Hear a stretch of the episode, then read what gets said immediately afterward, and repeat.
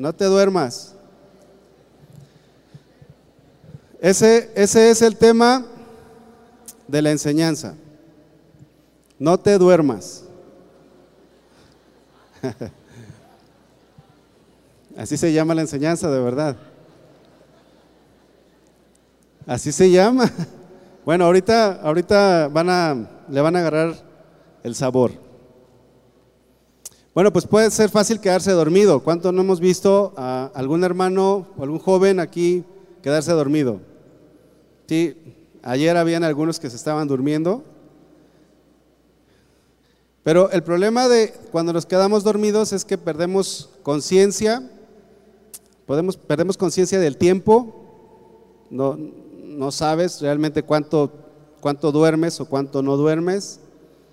Perdemos conciencia de lo que está a nuestro alrededor. Puedes, puedes tú dormirte en la iglesia y pensar que estás en tu casa o en tu cama. Perdemos conciencia de lo que está a nuestro alrededor. Entramos en un estado de reposo. Yo recuerdo dos, dos eventos en los cuales me quedé dormido. E, en una ocasión, eh, como a, los, a, la edad de 17 años, cuando me bauticé, me quedé dormido eh, el día de mi bautizo. La, idea que tenía era desvelarme orando. Yo, dije, me voy a pasar toda la noche orando. No puse alarma, me, me descuidé en ese sentido y me quedé dormido. Cuando me desperté ya era la hora de que el camión tenía que salir a los bautizos. Entonces, pues yo empecé a llorar y dije, Señor, yo anhelaba en mi corazón a los 17 años bautizarme. Y, le decía al Señor, Señor, es que yo me quería bautizar y yo quiero bautizarme y, me cambié, salí corriendo y había una, un, un transporte que todavía me estaba esperando, pero yo ya estaba muy muy angustiado porque me había quedado dormido. En otra ocasión venía manejando de, Aguascalientes hacia acá en la mañana y me quedé dormido también. Tuve un accidente muy fuerte y, bueno, pues eh, es algo, cuando tú te duermes en, algún suceso importante o en alguna actividad importante que tú tienes, te puede pasar algo eh, que puede ser catastrófico. Pero bueno, tú te has quedado dormido y, no sé cuántos de aquí roncan. ¿Sí saben lo que es roncar? Algo así, roncar. Algunos se pueden quedar dormidos, no se duerman en la predicación. Algunos hablan dormido, hablan dormidos, están dormidos y están hablando. Algunos otros caminan dormidos, caminan dormidos. Cuando, cuando, era, cuando era un adolescente, creo que caminaba dormido. Ahora ya no me he dado cuenta, pero creo que no. Algunos tienen pesadillas cuando, cuando duermen también. ¿Te has quedado dormido en alguna ocasión importante cuando no debías dormirte? ¿Alguien se ha quedado dormido en alguna ocasión importante? Mira, platícale el que está a tu lado y dile cuándo ¿Cuándo fue que te quedaste dormido? Y los que están en el internet también pueden allí poner sus comentarios, pueden escribir, yo me quedé dormido, tal fecha.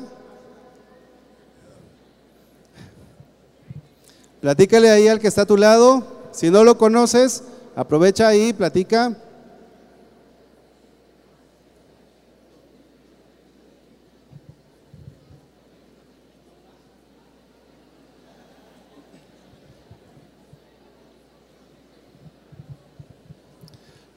¿Ya? ¿Ya platicaron? Muy bien. Hay cosas en las que te puedes quedar dormido y, eh, como en el caso, cuando, en mi caso cuando me accidenté, pues fue algo fuerte. Pero hay otras cosas en las que eh, son más catastróficas. Pero hay una cosa en la que tú no te puedes quedar dormido y esto es mientras, mientras esperas al Señor. Mientras tú esperes al Señor, no te debes de quedar dormido. No te debes de dormir. El día de ayer, pues eh, los pastores, Toño y, Dani, nos, empezaron a compartir acerca de este tema, Él volverá. Y Daniel nos compartía que, que puede ser en cualquier momento, por lo cual ninguno de nosotros debería de quedarse dormido espiritualmente hablando.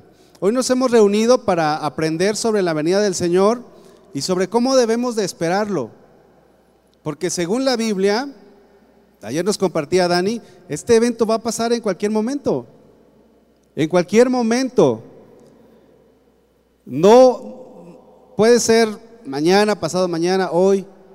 En cualquier momento puede pasar la venida del Señor, puede el Señor venir por nosotros.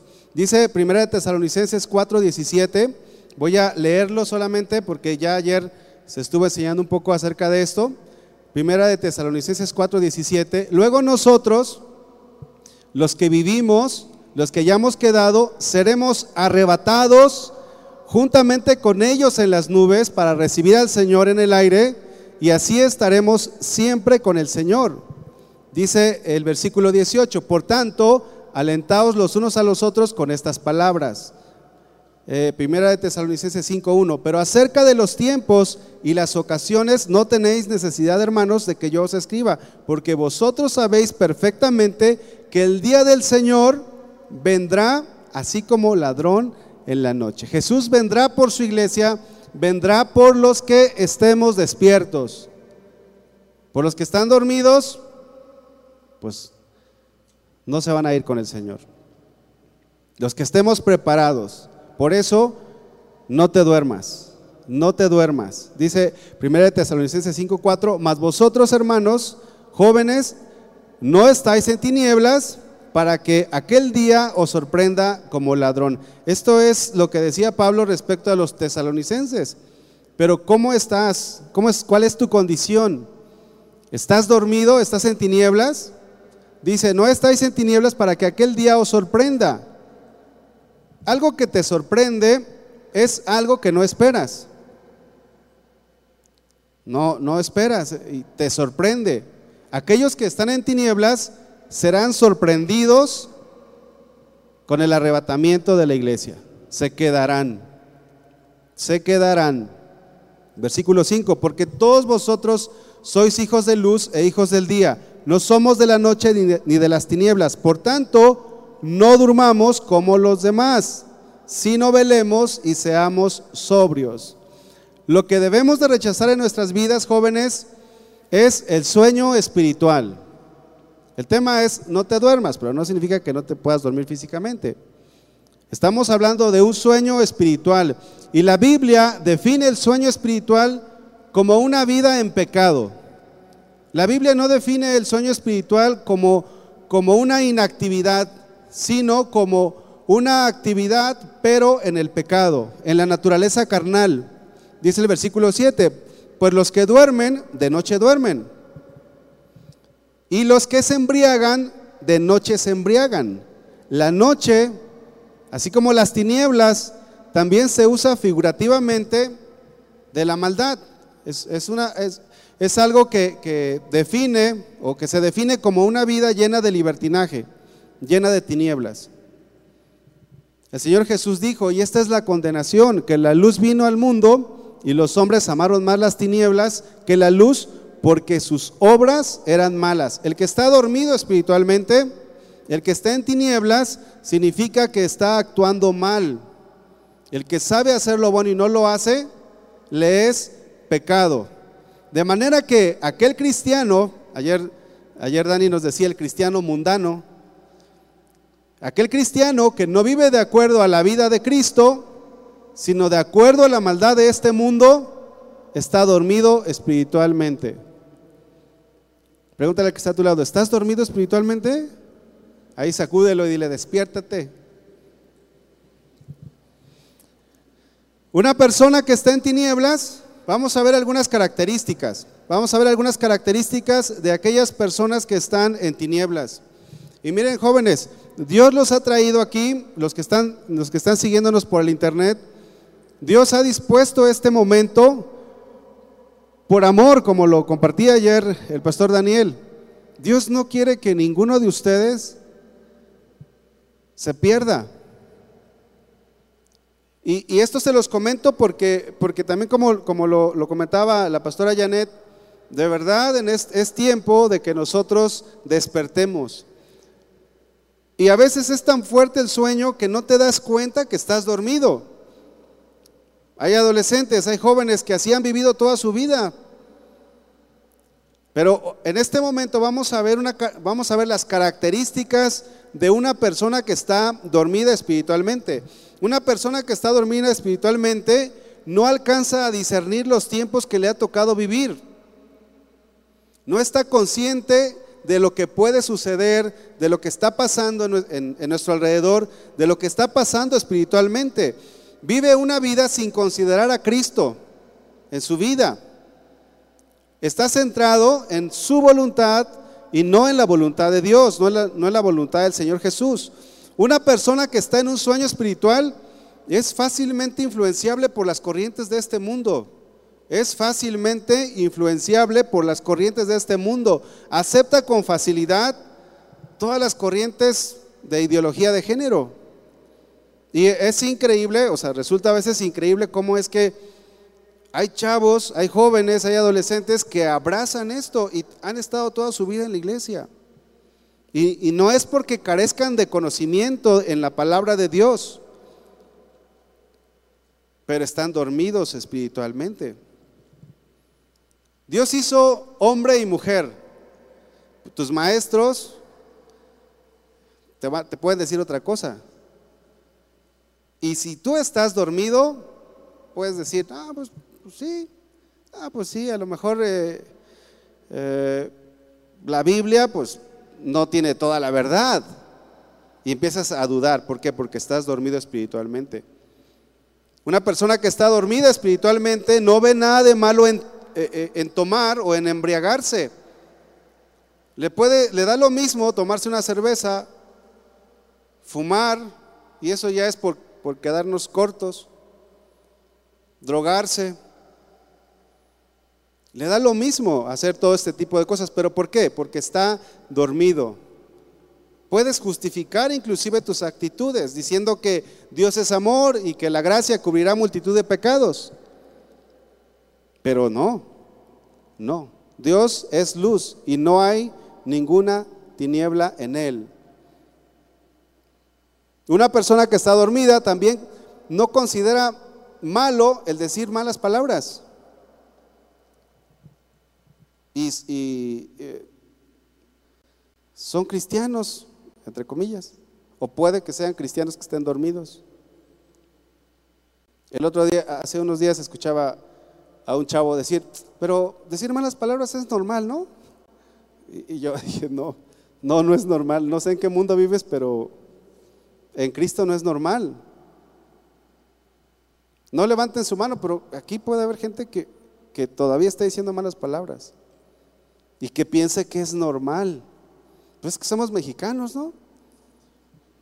Bueno, somos, yo soy cristiano y después mexicano. Primero está nuestra identidad en Cristo. No ve nada de malo vestirse como se viste la gente que no conoce a Dios. Está dormido, está dormida espiritualmente. No hay pudor, no hay respeto por el cuerpo.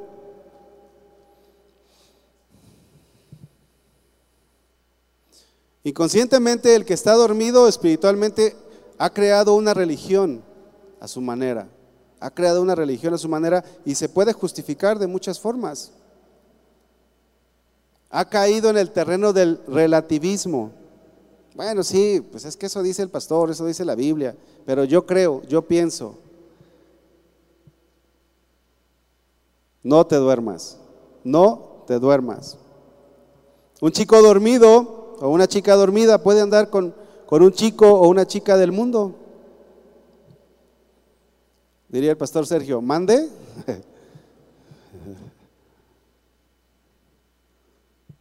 Se les hace fácil. ¿Y por qué? ¿Te has puesto a pensar cómo es que un muchacho cristiano puede andar con alguien que no es cristiano, que no es cristiana? ¿De qué van a platicar? ¿Cuál va a ser el tema? ¿Van a hablar de la Biblia? ¿Van a querer ir a la iglesia? Está dormido. Una persona dormida no le importa tener relaciones sexuales antes del matrimonio, no le importa ver pornografía, llevar una vida de lascivia, cometer pecados sexuales. ¿Cómo estás?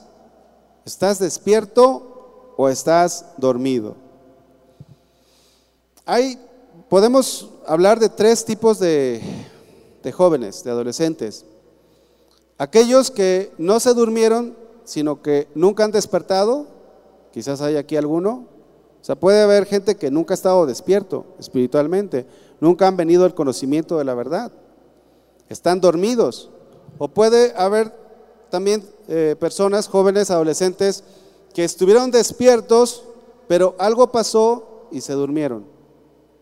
Algo pasó y se durmieron y cayeron otra vez en tinieblas, cayeron otra vez en la oscuridad. Y están, están los chavos que están despiertos, están los chavos que están, que están luchando, que están peleando contra este mundo, que están preparándose para la venida del Señor. Hay tres tipos de personas. Las primeras dos personas se van a quedar. Tanto aquellos que nunca han estado despiertos y que siguen dormidos, como aquellos que se despertaron y se volvieron a dormir. La Biblia solamente garantiza que aquellos que estemos despiertos son los que nos, nos vamos a ir con el Señor. Pero cualquiera de las primeras dos opciones, la Biblia no lo garantiza. Cualquiera que se duerma, que esté dormido, va a tener consecuencias en esta vida. Va a tener consecuencias en esta vida. Si tú estás teniendo relaciones sexuales con tu novia, con tu novio, puede quedar embarazada la chica. Vas a tener consecuencias en esta vida. Si tú estás viviendo una vida de libertinaje, en una de esas puedes tener una consecuencia en esta vida. Pero lo más terrible, lo más terrible es la consecuencia de la eterna perdición. Porque si, si tienes una consecuencia aquí en esta vida, pero, pero te arrepientes, pues Dios te perdona. Lo más terrible es la condenación eterna. Eso es lo más terrible. Allí va a ser el lloro y el crujir de dientes. Entonces vas a caer en cuenta, caerás en la realidad de que valía la pena vivir una vida consagrada al Señor. Caerás en la realidad de que sin santidad nadie verá a Dios. Algunos juegan con eso. Algunos no les importa. Algunos se, enseñan la palabra y, se van y siguen su vida. No les importa, pero llegará el día en que si tú no te despiertas, ya veo unos que están durmiendo, naturalmente, dale un cuadazo ahí con respeto. Caerás en la realidad de que el que persevere hasta el fin, este será salvo. Es por eso que tenemos que apartarnos para el Señor. Debemos evitar caer en el sueño. ¿Qué cosas te pueden llevar a alejarte del Señor? ¿Qué cosas te pueden, nos pueden llevar a un sueño espiritual? Nos pueden llevar a las tinieblas. ¿Qué cosas te llevan a un sueño espiritual? Bueno, pues el, eh, el que a la fecha el Señor no haya venido, puedes eso puede, hacerte, eh, puede hacer que tú te relajes, puede hacer que te duermas. Muchos que no ven que Cristo viene por su iglesia empiezan a aflojarle, empiezan a enfriarse. Segunda de Pedro 3, 9, vamos a abrir la Biblia allí. Segunda de Pedro 3, 9, dice la Biblia, dice la palabra del Señor, el Señor no retarda su promesa, según algunos la tienen por tardanza sino que es paciente para con todos, para con nosotros, no queriendo que ninguno perezca, sino que procedan, sino que todos procedan al arrepentimiento. Si el Señor ya hubiera venido, muchos se hubieran quedado. Esa es la realidad. Cuando estaba también eh, a la edad de algunos de ustedes, tenía el pesar por mi familia también. Yo le decía al Señor, yo anhelo que vengas, pero mis papás no son cristianos. Yo anhelo que vengas, pero mis hermanos no son cristianos. Y yo no quiero que mi mamá, mi papá, mis hermanos se vayan a una condenación. Pero yo estaba, yo quería que el Señor viniera, pero también tenía sentimientos encontrados, ¿no? Como decía el apóstol Pablo, para mí es muchísimo mejor estar en la presencia de Dios, pero quedarme aquí por causa de ustedes, pues también es muy importante y no sé qué elegir entonces. El Señor no retarda su promesa, es paciente para con, para con ustedes, para con nosotros, pero también para con los nuestros, con nuestra familia. Algunos se relajan pensando que Cristo no vendrá pronto, pero el Señor vendrá en cualquier momento, en un abrir y cerrar de ojos. El Señor vendrá. Si te descuidas, si te duermes, entonces no te irás. Y si el Señor no viene es por su inmensa misericordia, porque está esperando que te arrepientas. Y Dios ha dispuesto este día para que para que tú puedas estar listo espiritualmente, despierto. ¿Qué otra cosa puede llevarnos al sueño espiritual? Pues el aumento de la maldad de este mundo. Dice la Biblia, y por, y por haberse multiplicado la maldad, el amor de muchos se enfriará. Mateo 24, 12. La maldad es tanta, estamos viviendo en tiempos llenos de maldad, que si tú te descuidas un poquito, eres presa fácil. Si tú no te guardas para el Señor, el pecado te va a destruir. Dice la Biblia que Satanás anda como león rugiente buscando a quien devorar. Y no está buscando allá afuera, está buscando aquí entre, entre nosotros. Someteos pues a Dios, dice la Biblia, resistid al diablo y irá de vosotros. Pero si tú no te sometes a Dios, si abres una, una puerta, por muy pequeña que sea, la maldad empieza a minar tu corazón. Y la Biblia dice que un poco de levadura leuda toda la masa. Que no se te haga fácil, joven, chavos, que no se les haga fácil la maldad. Ah, pues voy con mis compañeros de la escuela, voy con mis compañeros del trabajo. Pues escuchan música del mundo, toman, yo no. ¿Tú piensas que no pasa nada? Eso te va enfriando. ¿Por qué creen que aquí se duermen? Porque se aburren porque no, no les hace, porque la palabra no, no, no, no quema, no arde en sus vidas. Pero en un partido de fútbol, ¿quién se duerme? Cuando estás con eh, allá disfrutando el mundo, entre comillas, y si te gusta eso, pues ahí no te duermes. Pero si no te gusta eso, estás incómodo, no es tu lugar. Una evidencia de que estás dormido es que estás disfrutando aquello, estás disfrutando el mundo. La maldad mina el corazón si tú lo permites, si tú no te sometes a Dios y empiezas a dudar de la Biblia. Empiezas a dudar de la Biblia, así como así como Adán y Eva empezaron a dudar de la palabra de Dios. Así los jóvenes Platicaba con, una, persona, una mamá, y me decía, no sé qué pasó con, con mi, muchacho. Iba bien, amaba la palabra, le gustaba venir a la iglesia, y estoy hablando de un joven de 16 años. Le gustaba venir a la iglesia.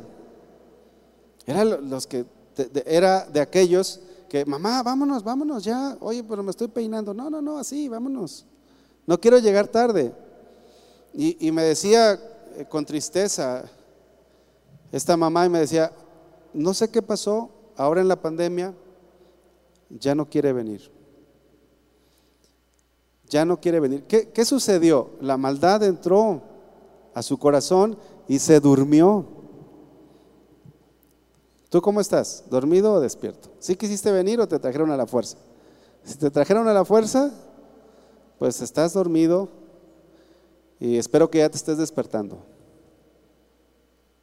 Pero algo sucede, tus pasatiempos, tus hobbies, el internet, los juegos, los juegos por internet, todo eso apaga, apaga tu vida. Todo eso hace que estés dormido espiritualmente. Te quita la tablet tu mamá, tu papá y, se acabó el mundo. Oye, mamá, ya estamos en la gran tribulación. No, nada más te quitaron la tablet, tranquilo. Pero ¿por qué me haces eso? No me amas. empiezan a hacer sus rollos. Algunos pues.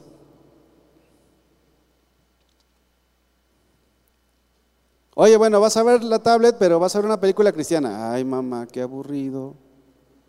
¿Eso de qué habla? Te habla que estás dormido espiritualmente. Hijo, hija, ven, vamos a leer la Biblia. No estamos en la iglesia, mamá. Oye, hijo, hija, no puedes salir vestida así. No voy a ir a la iglesia, voy a ir con mis amigos. y eso habla de un sueño espiritual. Y todo eso te saca de la jugada. Cuando el Señor venga, tú no te vas a ir. Y eso va a ser lo más triste, lo más lamentable. Porque como en los días de, Noé, más como en los días de Noé, dice Mateo 24, 37, así será la venida del Hijo del Hombre. Porque como en los días antes del diluvio estaban comiendo y bebiendo, casándose y dándose en casamiento, hasta el día en que Noé entró en el arca. La gente, de, la gente del tiempo de Noé estaba dándole rienda suelta a su carne. No hizo, no hizo caso de las advertencias de Noé. Todo lo que tus padres, los pastores, todo lo que te compartimos de acuerdo a la palabra de Dios es para tu bien. Ahorita a lo mejor muchos de ustedes, algunos de ustedes pueden que no se den cuenta, pero es para que ustedes no se condenen, chavos. Dice el versículo 39, Mateo 24, 39, y no entendieron no entendieron hasta que vino el diluvio. No entendieron. Va a ser demasiado tarde. Va a ser demasiado tarde para algunos si no están despiertos. Nuestras vidas tienen un propósito en el Señor. Dios tiene un propósito contigo. El propósito último es que vivas por la eternidad con Él. Dios tiene propósitos aquí en la tierra. Pero para eso debemos de estar despiertos. No te duermas. No dejes que la maldad de este mundo apague, apague tu amor por Cristo. No centres tu vida en tu voluntad, sino en la de Dios. No dejes que las pruebas que vienen a tu vida, que vienen a nuestras vidas, nos hagan desistir. Todos pasamos por dificultades, pero si tenemos puesta la mirada en el galardón, en la presencia del Señor, no es nada comparado todo lo que vivimos con la gloria que en nosotros se ha de manifestar. Este mundo no es nuestro hogar, jóvenes. Si tú, si tú amas este mundo, es porque no amas a Cristo y porque no estás consciente de todo lo que es el Señor.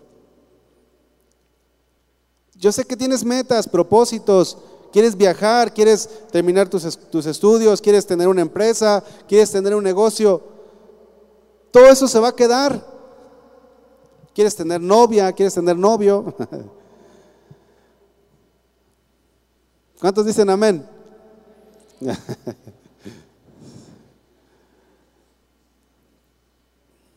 Pero todo eso se va a quedar. Todo eso se va a quedar.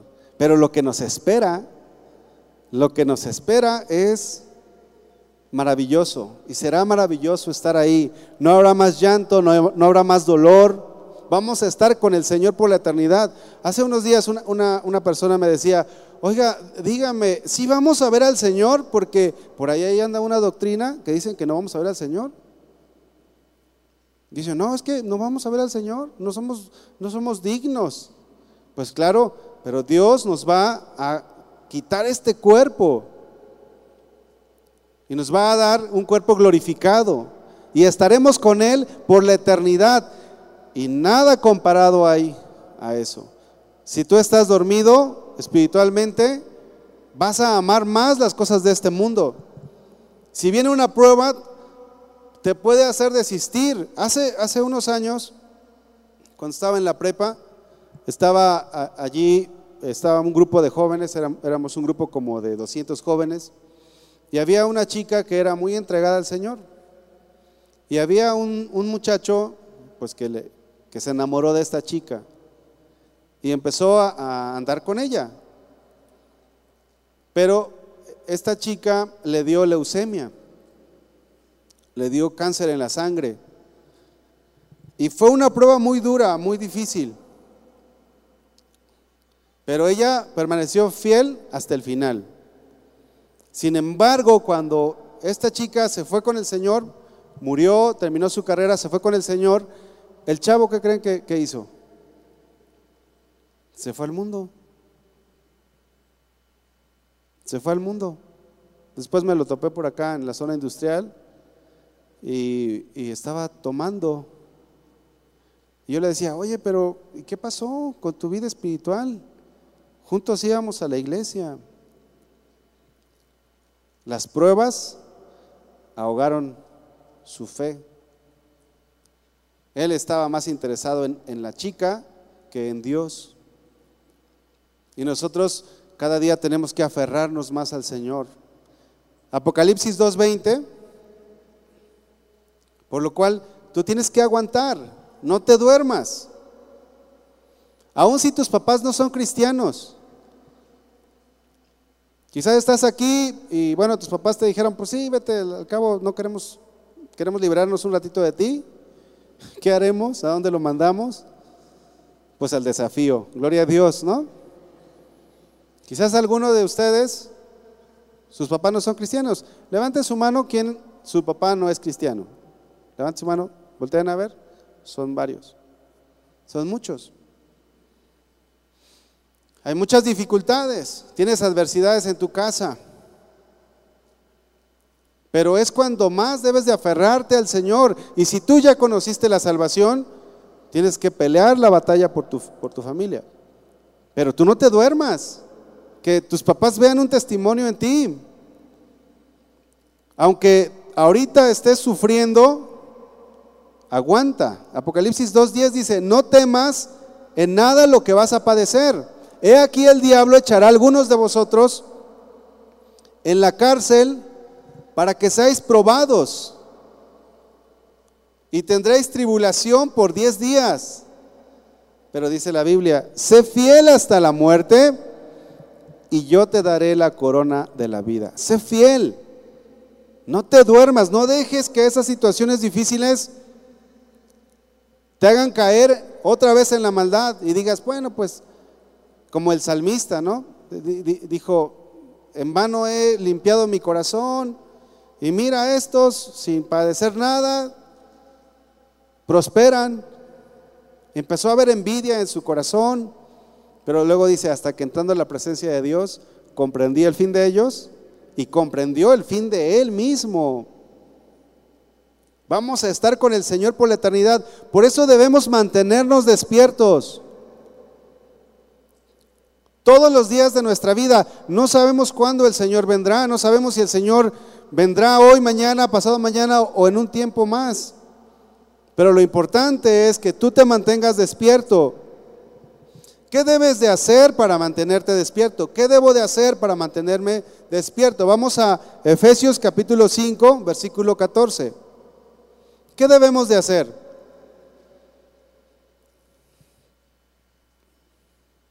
¿Qué debemos de hacer? Dice Efesios 5:14, por lo cual dice, despiértate. Dile que está a tu lado, despiértate. Tú que duermes, y levántate de los muertos y te alumbrará Cristo. Jóvenes,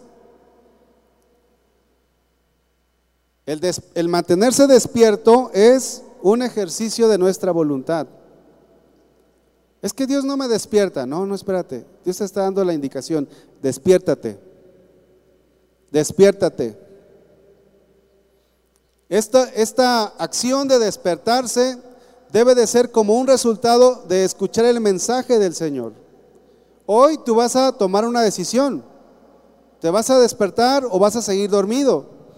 Toma la decisión de mantenerte despierto hasta la venida del Señor. ¿Hasta cuándo? Hasta la venida del Señor. Despiértate, sabiendo que si no te despiertas, te espera lo peor. Sabiendo que si no te despiertas, serás condenado. Sufrirás el castigo eterno. Pero ¿cuántos quieren estar por la eternidad con el Señor? Si quieren estar con el Señor, despiértate. Mantente despierto. A lo mejor dices, ya estoy despierto, pastor. Mantente, mantente. Despiértate, debes de salir de las tinieblas.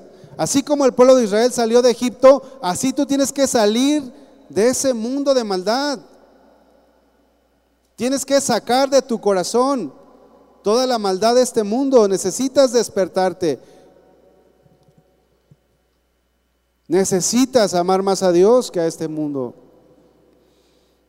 Israel le dio la espalda a Egipto, salió con mano poderosa por mano de Moisés. Dios, Dios, Dios es, es el más interesado en que nosotros estemos con Él. Ya lo hizo, ya lo demostró a través de, de, su Hijo Jesús. Pero es tu decisión. ¿Qué otra cosa tienes que hacer? Tenemos que hacer. Bueno, ya te despertaste, ya saliste, ya estás despierto. Bueno, es una lucha el no volverte a quedar dormido y por lo tanto tienes que andar por el camino angosto. Hay muchos que se despertaron y se volvieron a dormir. Y a veces regresan. A mí me ha tocado ver chavos ya todos golpeados por este mundo que han regresado. Y yo me acerco a ellos y les digo, ¿cuántos años tienes? No, pues 23 años, 24 años. Le digo, ah, pues bienvenido, ¿eres nuevo aquí en la iglesia? Me dice, no, pastor, pues yo, yo venía aquí desde, desde mi mamá, desde chiquito. Me presentaron aquí en la iglesia, pero a los 13 me fui al mundo. ¿Cuántos tienen 13? Levante la mano los de 13 por abajo. 11, 12, 13. Hay algunos, no te vayas a ir. De verdad, se van. Algunos alcanzan a regresar, pero no sabes.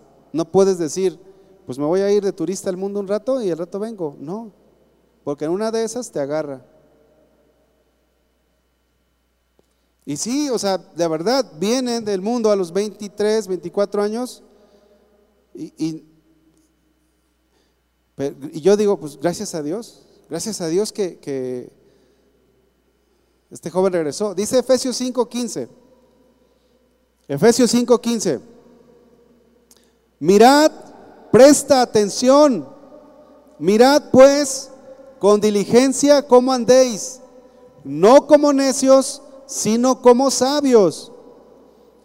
¿Cómo estás caminando? ¿Como necio o como sabio? No sé cómo estás caminando, pero sí sé cómo debes de caminar. Y tú debes de caminar como sabio. No me refiero a que camines medio, medio chuecón, ¿verdad? De repente caminamos así. Eso no, me refiero a lo espiritual. ¿Cómo debes de caminar? Como sabio como sabio, no como una persona necia. Me refiero a tu comportamiento diario. Me refiero a tu forma de vivir. ¿Estás viviendo como sabio o como necio? Porque eso determinará también tu eternidad. Mirad, presta atención cómo estás caminando. Ve si tu camino te lleva a la presencia de Dios. Observa. Hazte un examen. Pablo le dijo a los corintios, examinaos a vosotros mismos si estáis, si estáis en la fe. A la luz de lo que hemos estado estudiando, no camines como andan los necios. Efesios 5:15 leímos, pero regresemos al 3, Efesios 5:3, porque te preguntarás, ¿y cómo camina un necio? Efesios 5:3 al 5 dice, pero fornicación y toda inmundicia, avaricia, ni aun se nombra entre vosotros como conviene a santos, ni palabras deshonestas, ni necedades, ni truanerías. Esta palabra truanerías significa palabras de doble sentido. No debe estar esto en nuestro vocabulario, ni truanerías que no convienen, sino antes bien acciones de gracias, porque sabéis esto, que ningún fornicario, inmundo o avaro que es idólatra tiene herencia en el reino de Cristo y de Dios. Ninguno que ande como necio tiene herencia en el reino de Cristo y de Dios. Por tanto, no te duermas. Necesitas caminar como sabio. Necesitas permanecer en el camino angosto, el camino que lleva a la salvación. El camino amplio, el camino ancho es el camino que lleva a la vida eterna. Puedes hacer lo que tú quieras, pero no puedes entrar al cielo. O puedes hacer lo que Dios dice, entonces entrarás. Sigue las pisadas de Jesús para que te mantengas despierto. Sigue la forma de vida de Jesús. Nosotros somos la novia de Cristo. ¿Han conocido alguna novia que se ha quedado dormida antes de casarse? ¿El día de su boda? A lo mejor una despistada por allí ya de plano, ¿verdad? A lo mejor ni casarse se quería, a lo mejor ni se quería casar. Pero miren, mi esposa se levantó, ¿dormiste? Esa noche yo creo que ni durmió. ¿No dormiste? Una hora. Mi esposa Moni cuando nos casamos, yo creo que durmió una hora una noche antes. O dos. Miren, a las cuatro de la mañana ya iba rumbo, no creo que ya iba, ya iba la persona que le iba a, embellecer más. Yo dije, ya no se puede, ya no se puede, y sí se pudo. Ay, ay, ay, ay, sí ya se despertaron, ¿verdad? sí ya sé cómo son. Les empiezo a hablar de, de amor y todos despiertan. Qué tremendos son. Pero Dios usa la analogía de la novia en la espera de Cristo. Mi esposa se, se preparó. No, pues uno de hombre ya saben ustedes que media hora, ¿no? Y ya estás. Pero la esposa se prepara. En el pueblo de Israel eh, tenían que perfumarla, un tiempo. En nuestra costumbre, pues mínimo peinada, bañada, bien arreglada. Pero yo no he conocido a una novia que se quede dormida. Sí he conocido novias que han llegado tarde a la boda. Sí. El día que te cases, no llegues tarde, chica. También he conocido chavos que han llegado tarde, pero nunca he conocido que una novia se quede dormida. Nunca. No te quedes dormido. ¿Por qué una novia no se queda dormida? Porque ama al Señor. Porque ama a su, a su futuro esposo. Porque desea, anhela. Se empieza a planear la boda con un año de anticipación o más. Vamos a ver lugares, banquetes, ropa, es un evento esperado, jóvenes. No te duermas. De la misma manera, tú tienes que estar pensando. Una novia está pensando todo el tiempo en eso. ¿Dónde está Itzel? Por ahí está Itzel. ¿Sí o no, Itzel? Ya va a llegar. Hasta piden permiso de servir dicen, oiga, un mes antes podemos faltar o dos meses antes podemos faltar. Sí, sí, sí. Este evento no se repite en toda tu vida, es una sola vez. Y están allí, van a la, van a la degustación, se pelean. Ah, También. Pero la novia de Cristo tiene que estar esperando. Jóvenes, hay muchas cosas en las que ustedes tienen su mente, pero donde la deben de tener es en Cristo, en que le vamos a ver. Dios, Dios, Dios me daba esa palabra. Hay chavos que conocen mucho de la Biblia, pero no al Señor.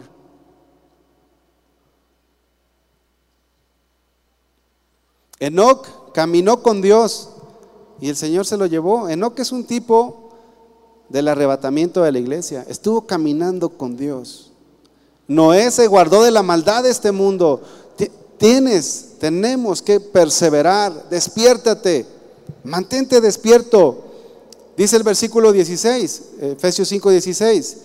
Aprovechando bien el tiempo, porque los días son malos. Haz buen uso de tu tiempo. Aprovechalo para el Señor. Algunos de ustedes ya deberían de saber tocar un instrumento. Algunos de ustedes ya deberían de estar sirviendo en la iglesia. Pero se van tras las vanidades de este mundo. No están preparándose. Haz buen uso de tu tiempo. Saca el mayor provecho de cada oportunidad que tengas en estos días malos.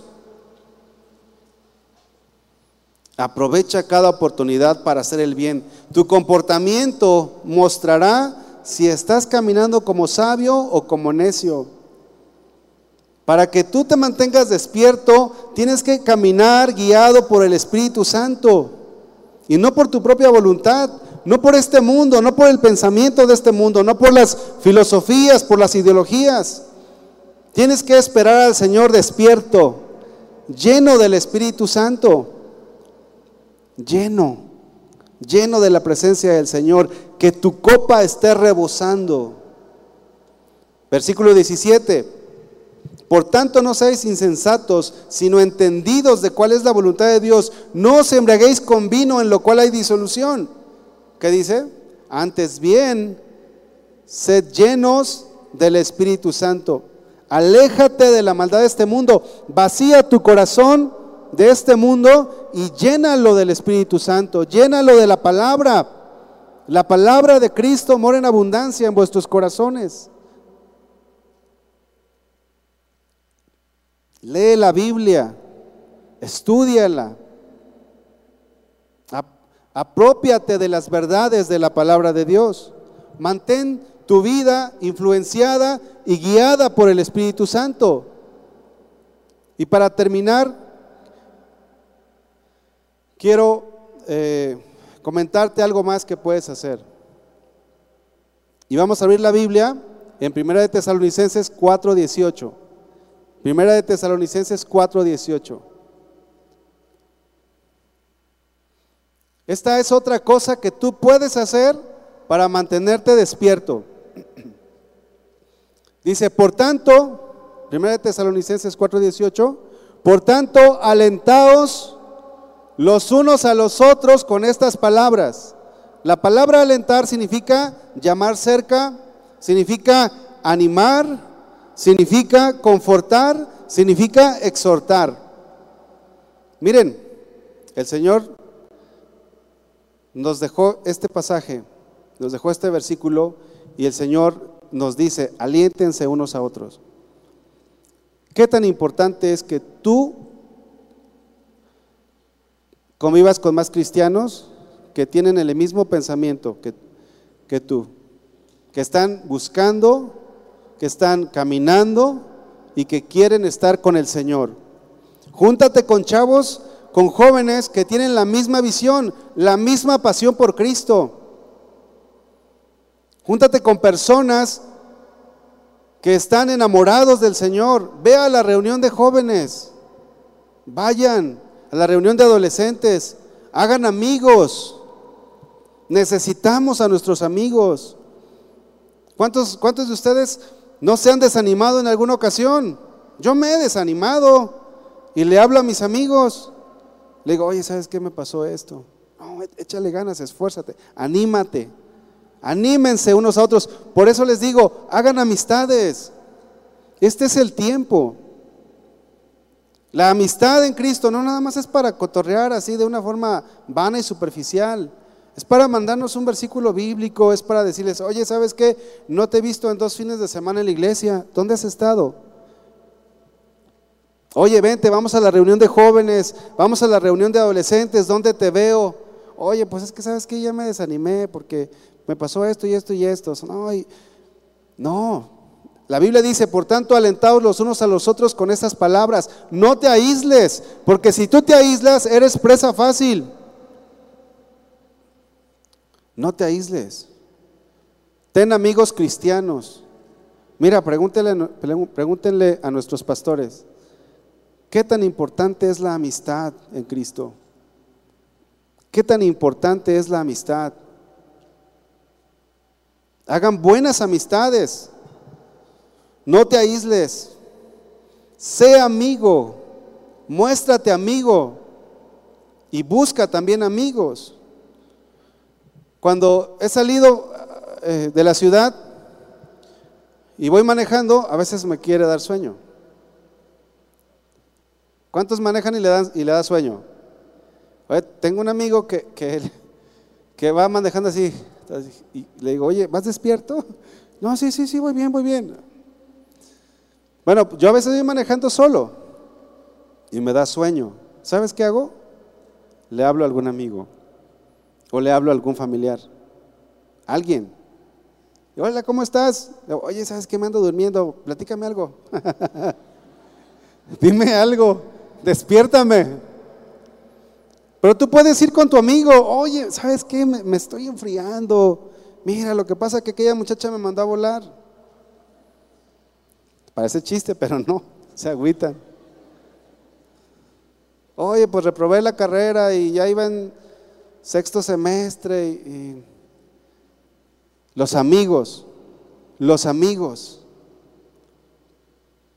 tengan buenos amigos, sean buenos amigos, no dejen en visto.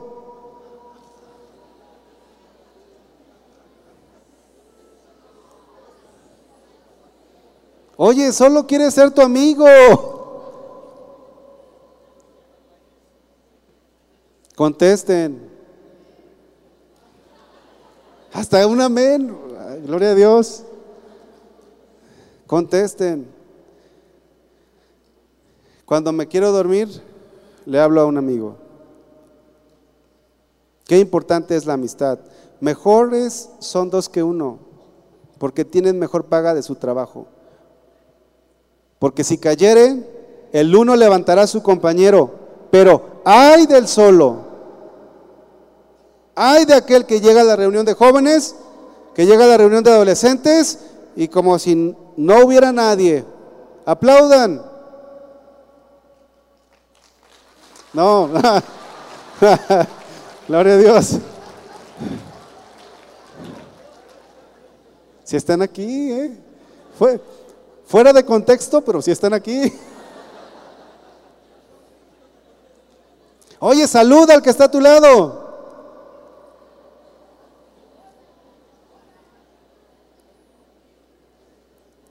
Pero hay del solo, hay del que se aísla, es presa fácil.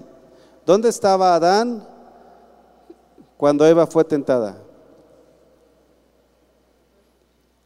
No estemos solos. Volteen otra vez. ¿Cuántos jóvenes hay aquí? Si no tienes amigo, no es porque no haya, es porque no quieres. Muéstrate amigo. Las amistades son muy importantes. También si dos durmieren juntos, se calentarán mutuamente, más ¿cómo se calentará el solo? Y si alguno prevaleciere contra uno, dos le resistirán. Si tú ves que están atacando ahí a tu amigo, eh, eh, ¿qué hubo? ¿Qué ¿Qué? Aquí estoy yo. Miren, un amigo, un amigo en la, en la prepa me defendió, me hacían bullying. Ahorita que me hagan, ah, no es cierto. Siempre he sido muy pacífico, nunca me peleé. Pero ganas no me faltaban, ¿no es cierto? Pero un amigo, un amigo de Durango, allá en la, allá en la escuela, en la prepa, un hombre así, me estaba haciendo bullying uno de Guanajuato. ¿Están hermanos de Guanajuato? Y llegó y le dijo, ¿qué hubo, compa? ¿Lo que quieres con él conmigo? Le digo, no, no, está bien. Respetó. Espiritualmente nosotros tenemos que pelear la buena batalla juntos. No te aísles. Ven, platica con nosotros también, somos tus amigos. Hay jóvenes que se acercan y me, y me dicen, pastor, estoy, estoy batallando con este pecado, vente. Abre, abre tu corazón, porque si no te vas a quedar.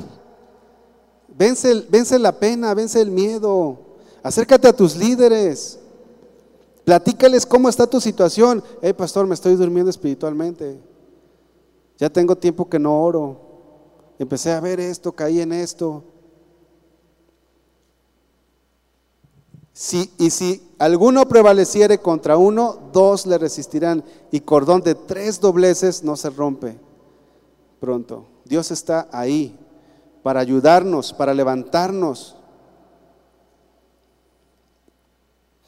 Y yo quiero que en esta hora nos pongamos de pie y tomemos la mano de nuestro amigo que está a nuestro lado.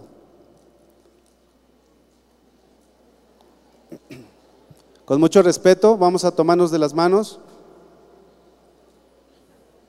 Y quiero que quiero que oremos. Si hasta esta fecha tú estás dormido, hoy es el tiempo que tú respondas al Señor. Si hasta esta fecha tú estás con la vasija vacía, hoy es el momento. Vamos a orar unos por otros. Vamos a orar y vamos a pedir al Señor que nos ayude a estar despiertos que nos ayude a mantenernos firmes hasta el final. Y que sepas que tienes al que está a tu lado. Y que si tus amigos a lo mejor se sentaron en otro lugar, ahí están para ti también. Nosotros, los pastores, estamos para ti también. Para apoyarnos en cualquier momento, en cualquier situación. Pero no te quedes. No te quedes. Dios tiene lo mejor para ti en su presencia. Las cosas que estemos pasando ahora no son nada comparados con la gloria que nosotros ha de manifestarse y no es nada comparado con la eternidad. Padre, en esta hora nos hemos congregado en tu nombre. En esta hora, Señor, yo te pido, Padre, que tu Espíritu Santo haga la obra en cada joven aquí presente, en cada hermano, en cada hermana aquí presente. Y que podamos mantenernos despiertos.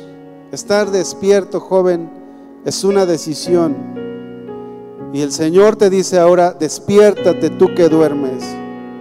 Tú que todavía estás viviendo en el mundo, que estás en la iglesia, pero tu corazón está en el mundo, despiértate.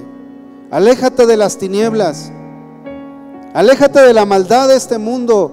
Vive caminando con Cristo en el camino angosto. Y debes de saber que Dios está aquí para fortalecerte, para animarte. Señor, que tu Espíritu Santo en esta hora haga la obra completa. Señor, llena las vasijas, llena nuestras vidas de tu presencia. Queremos no solamente que no haya solamente un conocimiento intelectual, que en esta hora podamos estar delante de ti cara a cara. Y si hay algún joven que no te ha conocido, que este sea el momento perfecto para Él. Señor, también te pido por mi amigo que tengo a mi lado. También te pido por mi amiga que está a mi lado. Que tú la fortalezcas y que tú lo fortalezcas, Señor. Estamos para nuestros amigos. Estamos para animarnos, Señor. Crea esos lazos. Rompe en nuestras vidas esos esquemas que nos impiden tener amistades. Que haya esa libertad, porque la comunión es contigo y entonces podemos tener comunión con los demás, Señor. Cuán importante son las amistades en este caminar, Señor. Porque si uno cae, el otro le levantará, pero hay del solo. Señor, queremos caminar unidos. Estamos reunidos de diferentes lugares, pero unidos en el Espíritu. Y ahora podemos también mantener esta unidad a la distancia, Señor. Gracias por mi amigo. Joven, si en esta hora te acuerdas de algún amigo que no vino o que se ha alejado, ora por él. Y dile, Señor, te pido por mi amigo que se alejó. Y haz también lo que te toca hacer, animarlo, fortalecerlo con la palabra. Señor, gracias por tu palabra, gracias por porque tú nos hablas, porque tú nos bendices, Señor. Gracias porque tú estás aquí, Padre. Gracias, Señor, te amamos. Te amamos, Señor, y te bendecimos. Y te damos toda la gloria y toda la honra porque tú te la mereces, Señor, porque tú eres el único digno.